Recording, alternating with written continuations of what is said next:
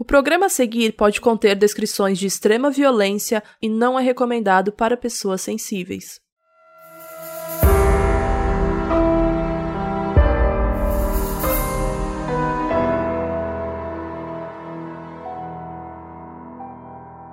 Olá, pessoal! Eu sou a Bel Rodrigues e hoje o episódio será apresentado por mim, eu vou contar sobre um crime histórico e um pouco da história de um cara chamado Milton Soares de Castro e do mistério que ronda a Cova 312. A minha pesquisa foi inteira baseada no livro Cova 312, da autora Daniela Arbex, e foi publicado aqui pela editora Intrínseca, e a editora Intrínseca está patrocinando esse episódio. Mais uma vez, muito obrigada, editora Intrínseca, por apoiar esse projeto, por estar aí caminhando junto com o Modus, e eles liberaram também um cupom de desconto para vocês no site do Sub submarino. Então entra lá e coloca o cupom MODUS20, M-O-D-U-S 20 em numeral, para ganhar 20% de desconto no livro Cova 312.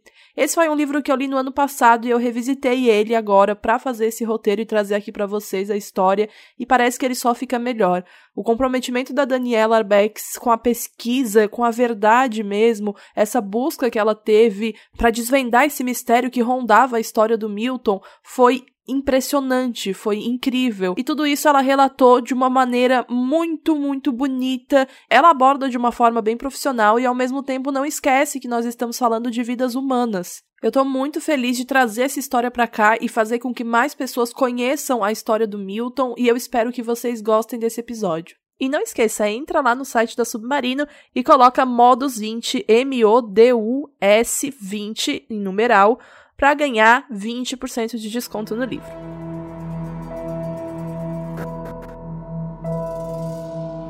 O Milton Soares de Castro nasceu no dia 23 de junho de 1940 em Santa Maria, Rio Grande do Sul. Ele era mais um dos 15 filhos da dona Universina. A mãe dele tinha tido 10 filhos com seu Marcílio, o pai dele, que morreu de tifo e não conseguiu ver boa parte dos filhos crescer. Dois anos depois de se tornar viúva pela primeira vez, a dona Universina casou novamente e teve mais cinco filhos. Gente, sério, essa mulher era assim, muito fértil. O novo marido era um policial que sempre negligenciou os seus próprios filhos e enteados. Ele não fazia questão de tê-los por perto e nem ajudava na educação das crianças. Muito menos era exemplar enquanto marido. A dona Universina dizia que ele trazia a violência do trabalho para dentro de casa. Ele a tratava de uma forma bem agressiva e chegou até a abusar sexualmente das enteadas. A Universina, que por si já era uma mulher muito forte, precisou se desdobrar quando ela largou dele, né? Ela ficou com 15 filhos para cuidar porque o escroto, mesmo sendo pai de cinco deles, simplesmente foi viver a vida como se nada tivesse acontecendo e como se ele não tivesse responsabilidades enquanto pai. Imagina você que já não tinha uma vida luxuosa, simplesmente ter que lidar com 15 bocas para alimentar. Foram dias bem difíceis e eles passavam fome aqui e ali, mas sempre permaneciam unidos. E dentre esses 15 filhos, nós temos o Milton, que é o nosso personagem principal desse episódio. Desde pequeno, quando eles moravam ainda em Santa Maria, ele já sabia o que era passar fome e ter que racionar comida. Ele viu a família passar por uma crise intensa após a morte do Marcílio, que era o seu pai. Como foi tudo muito repentino, a Universina teve que vender a principal fonte de renda deles, que eram os gados e as vaquinhas que davam leite, né? Eles venderam quase tudo para tentar custear o tratamento do Marcílio e depois para arcar com a burocracia de todo o enterro, velório, essas coisas todas. Três anos depois, mais uma crise bem tensa, né, acometeu a família, porque após o fim do segundo casamento da dona Universina, eles também passaram por outra crise. O Milton assumiu trabalhos braçais desde muito novo, porque era a única opção para ajudar na precariedade que eles passavam em casa. E é claro que eu não tenho como me aprofundar aqui falando dos 14 irmãos dele, então eu vou citar o Edelson, que dos homens era o mais próximo do Milton. Era ele quem levava o pão com banha de porco, o lanche que sustentava o Milton no seu trabalho de pintor nas escolas. Ele pintava fachadas, fazia desenhos nas paredes, para o jardim de infância, essas coisas todas. E, gente, a dona Universina era muito, muito, muito generosa. Todo mundo falava que ela não se importava de não comer desde que os seus filhos estivessem saciados. E mesmo diante de uma situação muito complicada, ela adotou um garoto de rua que tinha sido abandonado pela própria família. Eles eram 15 entre crianças e adolescentes, mas agora eram 16. E de novo, 17 se contarmos a dona Universina. Eles todos ajudavam como podiam, e o Edelson lembra do Milton desde adolescente, já comentando muito é, e com certo inconformismo sobre a desigualdade social que rodeava eles. O Milton ele não aceitava ver a mãe criando cinco filhos do segundo casamento sem ajuda nenhuma do pai, aquele imbecil, né? Mas ela nunca procurou por ele, ela não o queria perto dos seus filhos e tinha receio também de que ele podia fazer alguma coisa contra ela ou contra os filhos caso ela cobrasse alguma coisa. Quando o golpe militar aconteceu, a família toda estava morando em Porto Alegre. Era 1964 e o Milton esperava que o apoio popular contra a tomada do golpe viesse, né? Mas ele não veio. O próprio Rio Grande do Sul demorou bastante para se indignar e se juntar àquela revolta e oposição que mais tarde dominaria o país. O Milton estava morando num bairro chamado Vila Jardim, onde a oposição contra os militares do poder começou a crescer. Ele ainda trabalhava como pintor, ficava mais de 12 horas por dia pintando paredes e depois se preparava, então, para ir para a Associação Operária e Cultural, onde rolava mobilização e conscientização dos trabalhadores da região e de quem quisesse se juntar a eles mesmo contra o governo. O Milton e o Edelson, eles eram muito, muito próximos. Por isso o Milton conseguiu convencer o irmão a ir nas reuniões, né, a participar ativamente com ele, fazer parte da resistência contra esse regime ditatorial. E naquela época é importante que se diga que não foi assim, sei lá, da noite pro dia que todo o país soube do golpe, porque foi tudo muito mascarado, usavam o famigerado eufemismo, né, da intervenção militar, aquela palhaçada toda. Mas a real é que um golpe já estava em curso. Quando a notícia finalmente chegou aqui no sul, mais especificamente em Porto Alegre, o Milton já estava bem ligado no que estava rolando e ele e a associação já discutiam meios na busca por igualdade e por um Brasil mais justo. O Milton e o Edelson começaram a formar suas ideias e a estudar sobre a luta de classes, e o Milton então passou a integrar a militância contra o caos que estava instaurado no país e que passava a ficar mais repressivo a cada dia. Uma coisa que eu amei no livro é a abordagem da Daniela, a autora, em relação aos outros militantes que conheciam o Milton e que estavam com ele ali naquela rotina, né, que estavam na linha de frente com ele. Os grupos revolucionários e a militância estudantil estavam só começando a se organizar. Dessa aliança militante que o Milton fazia parte, formou-se um movimento chamado Movimento Nacionalista Revolucionário, o MNR, com 16 jovens totalmente inexperientes que se organizaram para um embate, para a guerrilha mesmo.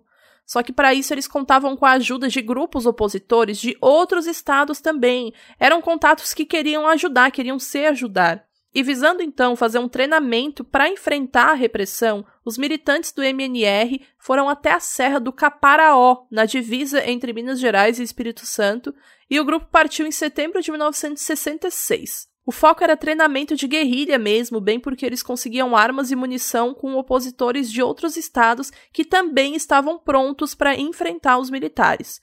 Então, chegando na mata, eles faziam um reconhecimento da região e ali eles treinavam com uma certa segurança, por assim dizer, né? Sem ameaça dos militares, etc. O problema é que a escassez de alimentos e o frio muito intenso lá da serra levavam alguns guerrilheiros até o povoado que ficava ali ao redor da região de treinamento, e isso era extremamente arriscado. Um homem chamado Hermes Machado, que era um militante gaúcho que largou o emprego na Caixa Econômica para combater a ditadura, chegou a ser mandado pelo comando urbano da guerrilha para checar as imediações do treinamento, o acampamento dos militantes, para ver como que estava tudo lá, né? E isso foi em janeiro de 67. Os militantes estavam lá desde setembro. Quando ele voltou, ele disse que a ação não tinha futuro lá. Abre aspas. Estou pessimista. Acho que aquilo lá já foi descoberto. Eles se deslocam de dia a céu aberto, a vigilância noturna é frouxa, a situação é muito ruim, e aquilo parece um piquenique. Eles não estão levando a sério a segurança militar. Salvo engano, a guerrilha já caiu. Fecha aspas. Ele afirmou isso com certa assertividade porque ele sabia que muitos cidadãos deduravam para as autoridades quando desconfiavam de opositores do governo mesmo. E naquela época, ser um opositor ao governo, um militante ativo e, obviamente, um guerrilheiro, significava que você estava traindo a pátria. E não, você nem precisava ser guerrilheiro para isso. Eu mesma sou neta de um homem que teve livros queimados porque disseram para a polícia que os livros eram de cunho comunista. Então o Hermes simplesmente percebeu que os guerrilheiros estavam subestimando a capacidade da repressão de chegar até o topo da serra, onde eles estavam acampados. O mau presságio do Hermes se tornou praticamente o destino quando vieram as primeiras desistências do grupo, no Natal de 1966. Em março de 67, enquanto mais dois guerrilheiros esperavam um ônibus de volta para casa, eles foram presos. E no dia 1 de abril de 67, os sete que restaram foram presos pela polícia do Exército. A Daniela Arbex enfatiza no livro que o ideal de libertar o Brasil por meio da força havia sido sepultado, pelo menos naquele momento. Muito se criticou dentro da militância o fato dos guerrilheiros não reagirem à chegada dos policiais e prisão deles. Um dos participantes da guerrilha respondeu a essas críticas 47 anos depois. Abre aspas. O gesto mais revolucionário era sobreviver e não deixar os caras nos matarem. Fecha aspas. No dia 3 de abril de 1967, os rapazes foram mandados para a penitenciária de Linhares e eles foram exibidos pelo exército como troféus. A penitenciária era quase que exclusiva para presos políticos que estavam sendo caçados pelo país. Os combatentes do movimento nacionalista revolucionário foram os primeiros levados para lá. Quando saiu no rádio a notícia, os moradores da comunidade, os arredores, festejaram, porque os chamados traidores da pátria, terroristas, subversivos e afins estavam presos. E no rádio local, os locutores só falavam da ameaça e perigo comunista, causando esse frenesi entre os habitantes. Em 1968, depois da edição do Ato Inconstitucional número 5, onde a repressão tomou conta do país, a penitenciária funcionava unicamente para aprisionar militantes políticos. Até mesmo os presos de outros estados, como o do Rio de Janeiro, eram despachados para juiz de fora, o que foi o caso do militante Nilo Sérgio Menezes Machado. Após ele servir de cobaia para uma aula de tortura. Aula de tortura. Repito, aula de tortura. Na Vila Militar da Guanabara, é, que tinha como alunos os oficiais das Forças Armadas, ele foi encaminhado para Linhares. Como os estudantes estavam vindo também de outros estados, a troca de informações era inevitável. Sempre rolava uma boataria de cada um que chegava, mas seria muito bom, né, se tudo isso fosse realmente boato, fosse inventado. Não era. Os novos presos chegavam com notícias detalhadas sobre a tortura sofrida nas dependências policiais e militares do Brasil. Movidos por essas informações e pelas torturas que eles mesmos já alegavam ter presenciado, os presos redigiram um documento que ficou conhecido como o Documento de Linhares, onde em 1969 foi o primeiro documento que denunciou detalhadamente a violência de um período que, nas palavras da Daniela Arbex, a força disseminou o medo. Eu sei que falando aqui para vocês parece que a penitenciária era conhecida e tal, mas ninguém fazia nem ideia do que rolava lá dentro. Aqueles mesmos cidadãos que comemoravam a prisão dos combatentes ignoravam quando alguém falava que relatos de tortura estavam rolando. Eles deixavam a polícia cuidar de tudo numa mistura de negligência e medo de questionar. Mas voltando para o nosso assunto principal, vamos falar do mistério da Cova 312. Em 1967, o guerrilheiro Milton Soares de Castro, de 26 anos, foi o único prisioneiro encontrado morto dentro da sua cela. Segundo a versão oficial dada pelos militares, foi suicídio. É isso que consta na autópsia, no inquérito policial, no processo relacionado à morte dele, e nunca mais se falou nisso por pelo menos 30 anos, até a autora e jornalista Daniela Arbex se interessar pela história e achar no mínimo curioso o fato da versão nunca nem ter sido contestada e nem a família ter sido avisada sobre enterro, velório, nada. Não se sabia onde estava o corpo. Gente, pelo amor de Deus. Só em 2002, graças à jornalista, a sepultura do Milton foi localizada e, mesmo assim, isso ainda não explicava os motivos que levaram o exército a esconder de uma mãe o corpo do seu filho por 35 anos. O Edelson, né, que é aquele irmão mais próximo que eu comentei aqui, ele nunca foi preso na mesma penitenciária do Milton. Eles eram militantes, mas de lugares diferentes, vamos dizer assim. Ele soube da morte do irmão quando ele estava na prisão do exército no Rio Grande do Sul e ele ouviu no rádio, né? Foi através do locutor gaúcho que ele soube disso. Na hora que foi falado para ele que um militante comunista havia cometido suicídio, né, um militante comunista que foi pego lá na Serra do Caparaó havia cometido suicídio, ele ainda teve uma esperança de não ser o Milton, mas quando realmente confirmaram e falaram, olha, o seu irmão cometeu suicídio na cela da prisão de Linhares, ele já sabia que era mentira. Ele falou que isso era impossível praticamente. Pelo que ele conhecia do irmão, ele jamais tiraria a própria vida e daria esse gosto para os militares, ainda que a dor né, das torturas fosse praticamente insuportável de lidar. No ano de 2014, com 55 anos, o Edelson falou para Daniela que a mãe deles, né, a dona Universina, passou anos em busca do corpo do Milton e que o exército se recusava em informar aonde teria sido sepultado, aonde estava a cova, aonde estava a lápide, tipo, nada. Eles alegavam que isso era Ai, meu Deus, eu não tenho como falar isso sério, porque é patético. Eles alegavam que isso era sigilo militar. Acontece que quando eles negociavam com a família a entrega do corpo do Milton, ele já havia sido enterrado há tempos. Ele foi enquadrado e enterrado como indigente na sepultura de número 312, quadra L, no cemitério municipal de Juiz de Fora.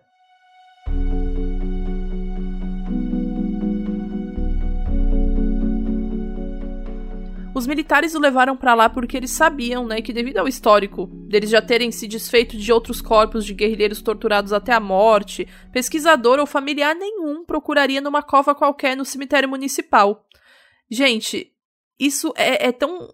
Sabe, olha a psicopatia desses caras. Eles sabiam que iam procurar, sei lá, em terrenos aleatórios, no mar, em lugares que eles jogavam os corpos, sabe? Em porões, isso tudo. E simplesmente levaram até o cemitério porque sabiam que ninguém procuraria lá. Seria humano demais para os militares.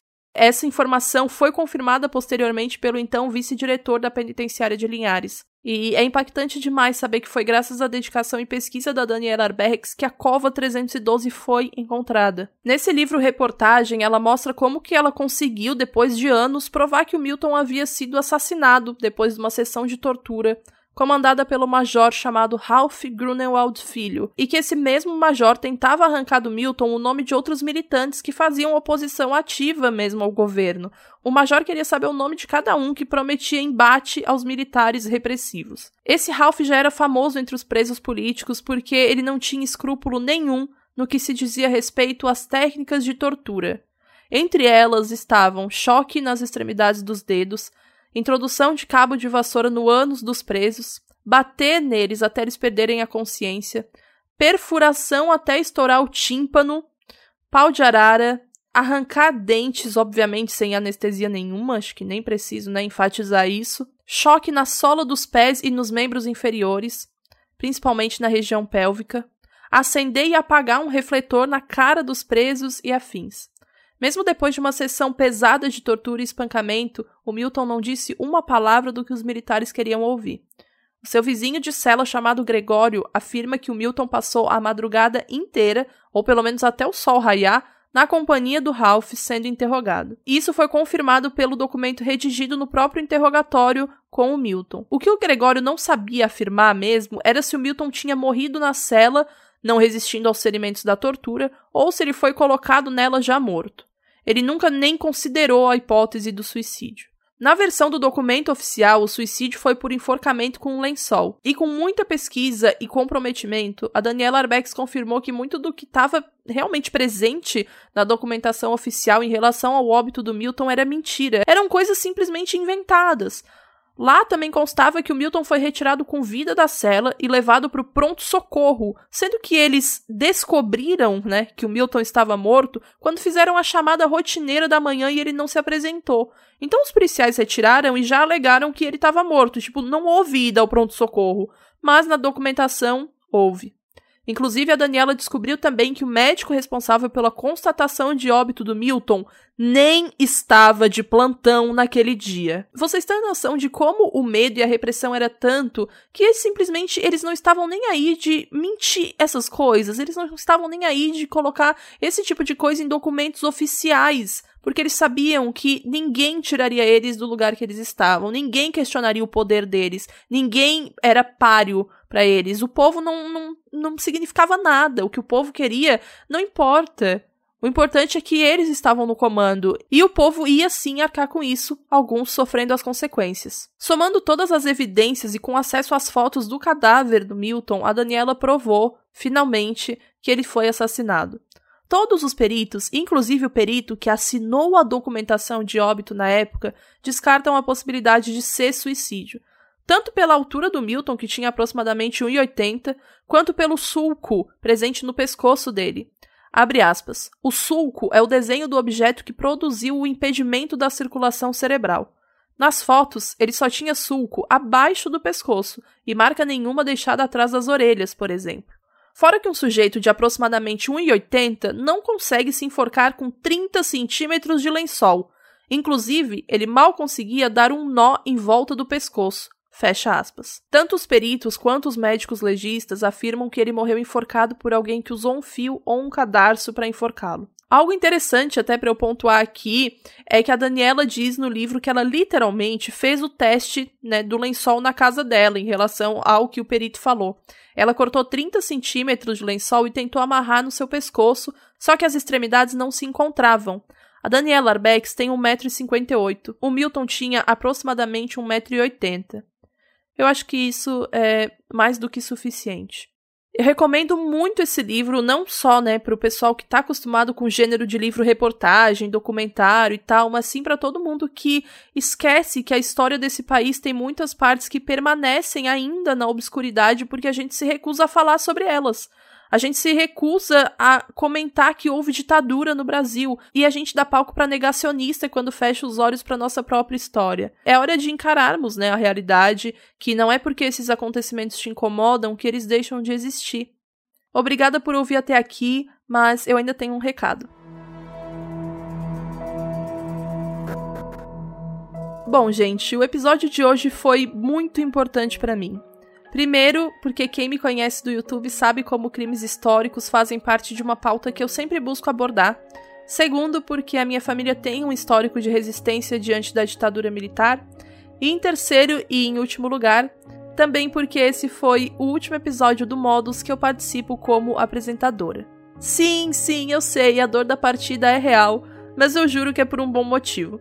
Eu focarei em outros projetos que também requerem a minha atenção e eu aprendi que não dá pra gente abraçar tudo ao mesmo tempo, por isso eu deixo o nosso bebê, o modus operandi, nas mãos das outras duas mulheres incríveis que deram vida a esse projeto comigo, que me provou e me impulsionou a buscar realizar outros sonhos profissionais também. O último ano e meio foi inteiramente focado em fazer nossas vozes serem ouvidas, nossas opiniões compartilhadas e a nossa energia repassada. Eu treinei para falar isso, então eu juro que eu não vou chorar, tá? A Carol disse que esse é um sentimento super agridoce e eu não poderia concordar mais. Ele é muito, muito agridoce mesmo.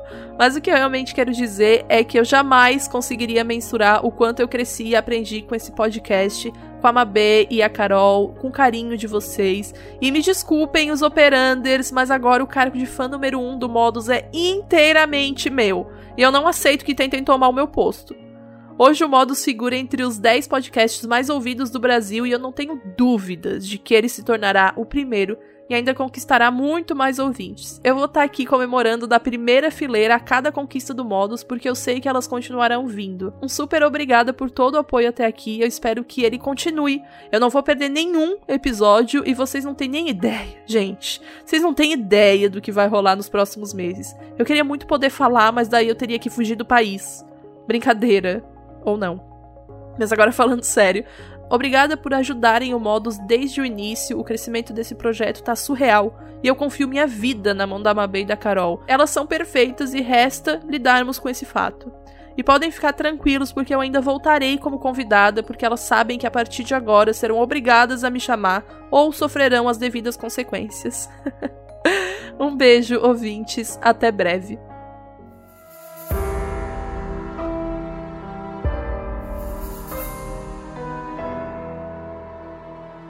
Esse episódio foi escrito e apresentado por mim, Bel Rodrigues. A edição é do Dantas, a música tema do podcast é de Leandro Neco e Léo Braga, as artes são do Banjo e quem cuida das nossas redes sociais é a Mabê.